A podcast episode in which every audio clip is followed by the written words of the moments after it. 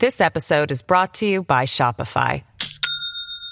Do you have a point of sale system you can trust, or is it a real POS? You need Shopify for retail. From accepting payments to managing inventory, Shopify POS has everything you need to sell in person. Go to shopify.com slash system, all lowercase, to take your retail business to the next level today. That's shopify.com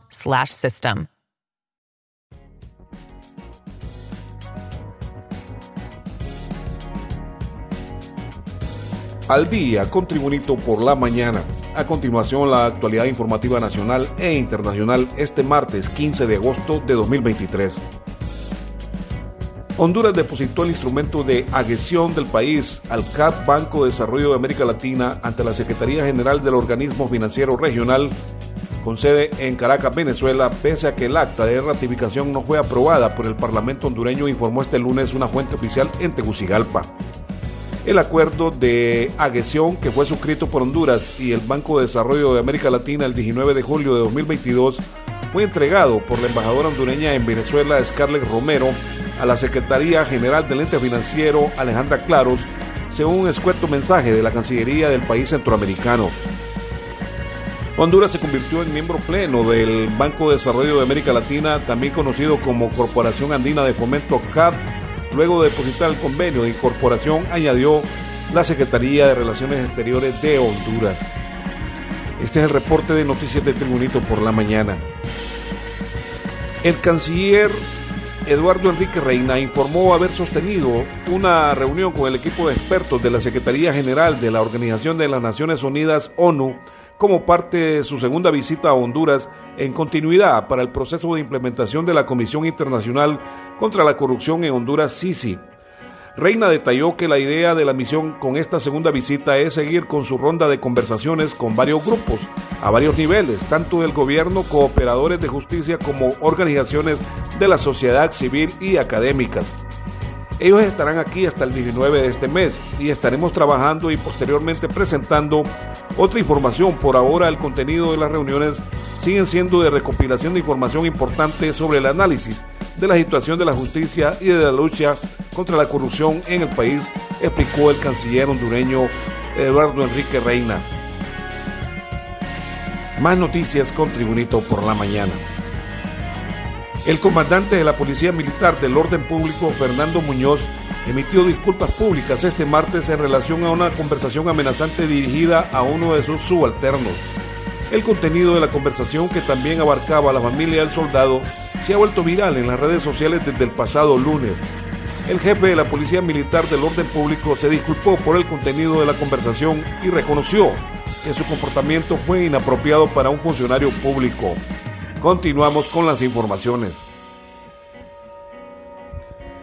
Las instalaciones de la Estatal Universidad Nacional Autónoma de Honduras en Tegucigalpa y La Ceiba amanecieron tomadas de manera indefinida este martes por jóvenes con el rostro cubierto en protesta por la posible reelección de las autoridades de la máxima casa de estudios. Los manifestantes que se identifican como miembros del Frente de Reforma Universitaria FRU indicaron a periodistas que la toma es una protesta a la reelección ilegal de las actuales autoridades de la Universidad Nacional Autónoma de Honduras. Más noticias con Tribunito por la mañana. This episode is brought to you by Shopify.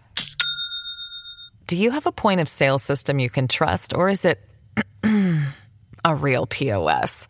You need Shopify for retail. From accepting payments to managing inventory, Shopify POS has everything you need to sell in person. Go to shopify.com slash system, all lowercase, to take your retail business to the next level today. That's shopify.com slash system. Hace años que el pueblo hondureño está presenciando enfrentamientos por posturas políticas y nada de su manera de proceder está justificado por las normas de la ética y las buenas costumbres, recortó el vocero de la conferencia episcopal, padre Juan Ángel López. No podemos controlar lo que sucede, pero sí nuestra reacción ante ello expuso el religioso. Bueno, si se le puede llamar dirigir a eso que hacen porque no se sabe ni para dónde vamos, expuso Juan Ángel López. La población tiene años de estar presenciando un enfrentamiento entre dos posturas políticas antagónicas, incapaces de dialogar y de pensar en nadie. más que en sí mismos y en los dueños de sus partidos, señaló el portavoz de la Conferencia Episcopal de Honduras, el sacerdote Juan Ángel López. Continuamos con las informaciones. El ministro de Defensa, José Manuel Zelaya, advirtió que pronto le llegará el turno al ex jefe de las Fuerzas Armadas, general Romeo Vázquez Velázquez, para responder por su participación en el golpe de Estado de 2009. Han escuchado un reloj que hace tic-tac, tic-tac. Eso es lo que le espera a Romeo Vázquez en breve, advirtió el funcionario. El ministro de Defensa, José Manuel Zelaya, manifestó que el golpismo se lleva en el ADN, refiriéndose a cómo militares retirados aparecen para hacerle barra al general retirado en condición Romeo Vázquez Velázquez. Más noticias con Tribunito por la mañana. Y en informaciones internacionales. La cuarta imputación al expresidente Donald Trump, quien gobernó Estados Unidos entre 2017 y 2021, esta vez por supuestamente intentar manipular los resultados de las elecciones de 2020 en el estado de Georgia, desató este martes opiniones encontradas entre los detractores y seguidores del republicano.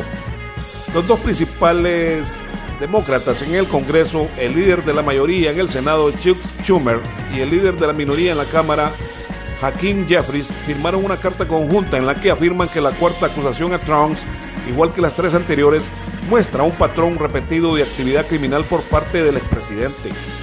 Tras más de dos años de investigaciones dirigidas por la fiscal Fanny Willis, un gran jurado de Georgia decidió el lunes imputar al expresidente por intentar manipular los resultados de las elecciones de 2020 en ese estado, donde el demócrata Joe Biden ganó por un estrecho margen. Trump fue acusado junto a otras 18 personas y se enfrenta a 13 cargos, entre ellos el de violar la ley contra organizaciones corruptas de Georgia, que podría suponer una condena en prisión. Informaciones deportivas. A 25 días de su sonado debut en Estados Unidos, Lionel Messi puede poner pie hoy martes en su primera final con el Inter Miami en la League Cup si es capaz de imponerse en la cancha del Philadelphia Union, vigente subcampeón de la MLS. La otra semifinal de este torneo conjunto entre la MLS y la Liga Mexicana la disputarán el Nashville y los Rayados de Monterrey también hoy martes. En otras informaciones deportivas, la hondureña Melissa Borjas Pastrana tuvo acción en el partido de semifinal del Mundial Femenino de Australia y Nueva Zelanda, donde la selección de España se impuso 2 a 1 a Suecia y avanzó a la gran final.